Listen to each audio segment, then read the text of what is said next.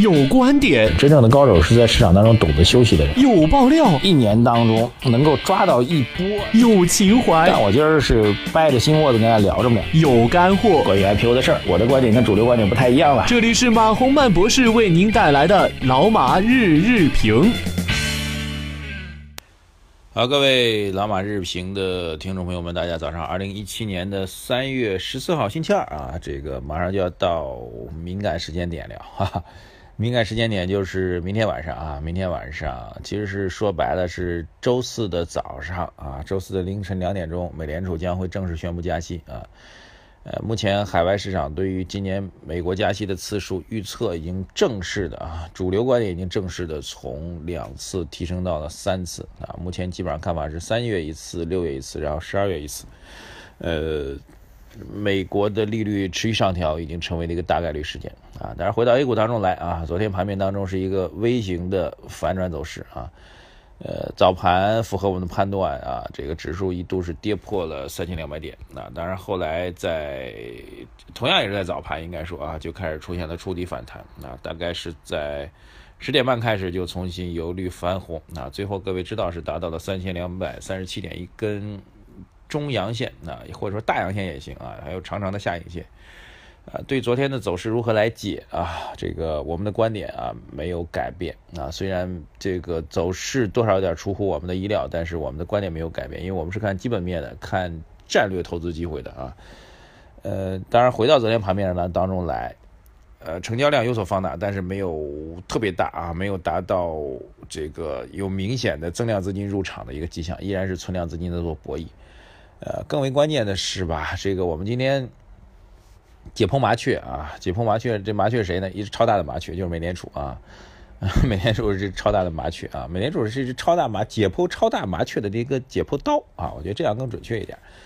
美联储加息，这是一把解剖刀，它会给中国经济带来什么样的影响啊？第一点影响，其实这个包括我在内，包括多数的机构都分析过啊，只是现在话题比较敏感，我们点到即止，各位懂的啊。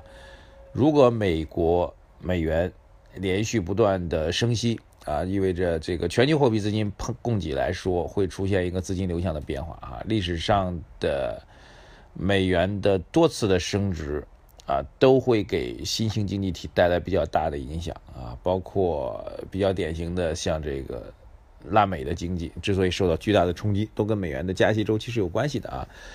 呃，这个是历史颠覆不破的真理。所以，如果美元强势的进入到高频快速的加息过程当中啊，对于包括中国在内的经济体的货币资金配给都会产生比较大的影响。这一点其实我们讲过很多遍了，不重复了啊。各位其实能理解。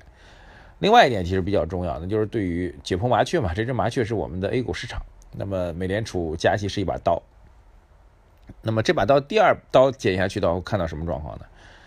美联储不断加息，意味着美元在不断升值。美元在升值，一个最简单的影响和问题就在于，它会使得所有以美元计价的大宗商品的价格上涨的态势会受到负面的打击。OK，好，这样这把刀找到了，那这把刀再捅到 A 股市场当中来。从去年下半年开始，一直到现在吧，A 股主主流的上涨品种是谁？各位，其实就是周期性的品种啊，就各位去年看到的。当然，有几大因素了。我们国内也采取了去产能的政策，所以钢铁、煤炭，呃，大幅上涨啊。所以我们看到的所谓证实中国经济在复苏的一个重要的迹象，就是 PPI 的价格由负转正，而且涨幅惊人啊，涨幅惊人。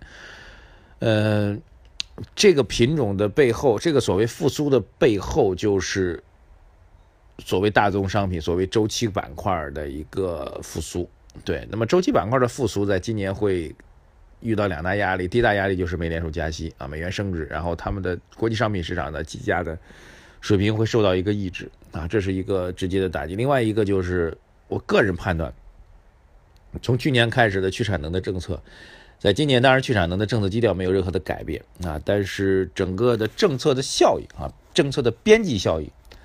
会出现相应的减少啊，这个学过经济学的人都知道啊。我们搞经济学的人比较注重边际的概念啊，不太注重总量的概念。我们注重的是，呃，同样的增长或者同样的减少所带来的这种影响啊，这种效应是在逐步的递减的啊。经济学当中最基本的消费者的边际消消费边际效应是在递减，投资的边际效率是在递减。对，总体来说是边际长期来讲终归是有一个向下走的一个状况。所以从这样来讲，两大要素放在一起，美联储持续加息会持续加息会抑制这个价格的上行，然后去产能的政策的边际影响正在下降。呃，在这两种情况之下，那么整个周期板块会受到比较大的制约啊。所以继续来解 A 股的话。嗯，周期板块如果受到比较大的制约的话，那么就会使得所谓这个所谓的经济复苏，我并不认为是一个经济复苏啊。我觉得经济复苏还需要再等待时间啊，有可能会在今年的下半年或者年底或者明年的年初会出现。那现在我觉得并不能够被证实出现了所谓的经济复苏啊，需要做进一步的观察。所以从这一上来讲，整个资本市场需要的所谓的主流上升的板块依然没有确定。呃，除了周期概念之外，创业板基本上是一个超跌反弹的态势，反弹一两天，技术上就结束了，技术上结束就结束了。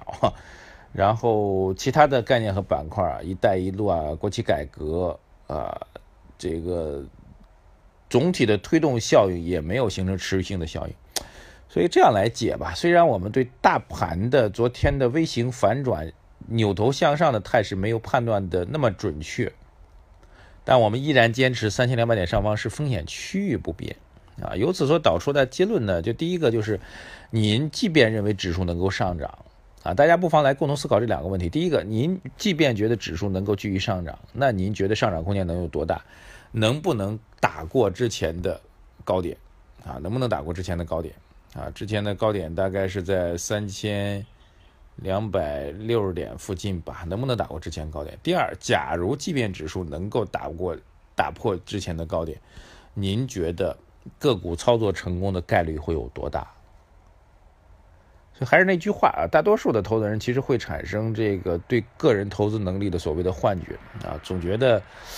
我没有买股票，但是如果我买了，我一定是买的那个最牛的股票，涨停板的股票都是属于我的。往往您看的都是空仓的人喜欢看涨停板靠前的股票，不去看这个跌停板的股票，因为他觉得那不是他的事儿。但是您知道，一旦真的买进股票去头，您发现，即便您没买到那个跌停板、跌停、跌幅靠前的股票，你也肯定买不着涨幅靠前的股票。这就是所谓的这个投资能力的幻觉，好吧？共同思考这两个问题，它能不能打破之前三千？三千两百六十点这样一个高位。第二一个，如果能打破的话，什么个股能赚钱？这个个股是否属于您？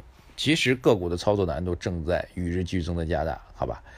那先聊到这里吧。今天我们是庖丁解牛，我们今天是庖丁解麻雀啊，尝试的做一个分析。另外，周一的反弹稍微略早了一点啊。其实，如果真的是美联储加息消息落听之后，这个出现一个微型反转的话，倒觉得可能是信息上的落实，那么有点超前了啊。这个继续观察，所以还有两天的时间来观察今天和明天，乃至于后天吧。